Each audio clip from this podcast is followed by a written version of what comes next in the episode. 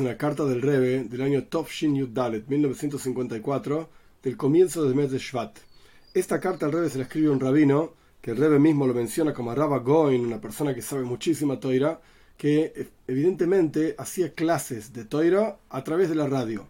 Y el Rebbe le explica lo interesante que es utilizar todas las capacidades y posibilidades que una persona tiene a su alcance para la difusión de Toira y Mitzvahs. A pesar de que en este contexto se hablaba de la radio, año 1954, pero claramente esto se aplica a cada una de las cuestiones que se van descubriendo, que se van inventando a lo largo de las diferentes épocas y momentos de la historia. Todo lo que existe en el universo puede ser y debe ser utilizado en el servicio a Dios. Comienzo del mes de Shvat, Tovshin Yudalet, 1954, para el gran rabino una persona que publica Toira en público, valga la redundancia, una persona muy diligente, Moreino Rav Pinjas Mordechai Taich. Shalom Braja, paz y bendición.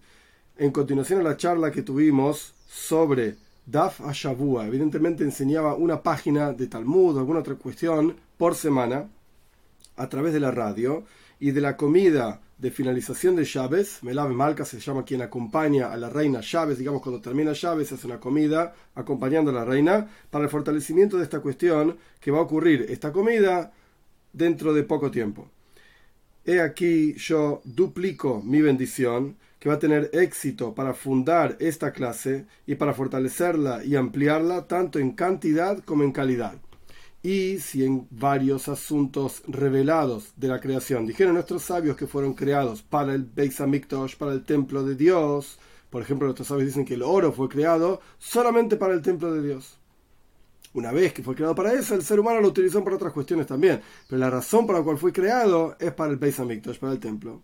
Y solamente con ese mérito que fue creado para el templo, el mundo también lo utiliza para otras cuestiones, como dice el Midrash, cuanto más aún una fuerza oculta y maravillosa en la naturaleza encuentra su reparación, su utilización, su razón de ser solamente a través de hacerlo un medio y un recipiente para el Mikdash, para el templo de Dios, bendito sea. Y desde el día en que se destruyó el templo, Dios no tiene en su mundo sino cuatro amois, o sea, dos metros, una expresión nada más, de alhaja, de, de ley solamente. O sea, ¿dónde se encuentra Dios? En la ley. Entonces, si aquí hay una, capacidad, en este caso la radio, las ondas de radio, etcétera, que pueden ser utilizadas para difundir ley, alaja, gemara, etcétera, talmud, toira, en general, con seguridad tiene que ser utilizado. Si las cosas reveladas tienen que ser utilizadas, las cosas ocultas también. Y de acuerdo a la decisión de nuestros sabios, que es más importante el estudio que la acción, pero solamente la importancia del estudio es que lleva efectivamente a la acción. Entonces termina siendo más importante la acción. Y el Rebbe dice, entre paréntesis, fíjate en la introducción a la Mishnah del Rambam, en la explicación de esta frase, que Dios solamente tiene cuatro amois, cuatro codos de alajá, etc. Cierra paréntesis. Y el comienzo de la sabiduría es el temor a Dios. He aquí entonces, tengo la esperanza que utilicen esta producción de radio para enfatizar y fortalecer los asuntos de temor al cielo y la observancia de los preceptos prácticos en la práctica. Y al fin y al cabo, y esto es un versículo, Seif Davar, al fin y al cabo, Akol Nishma, todo es escuchado, eso Elohim yera, a Dios debes temer, y cuidar sus preceptos. Y el versículo termina, si bien el Rebbe no lo cita, de esto se trata el ser humano.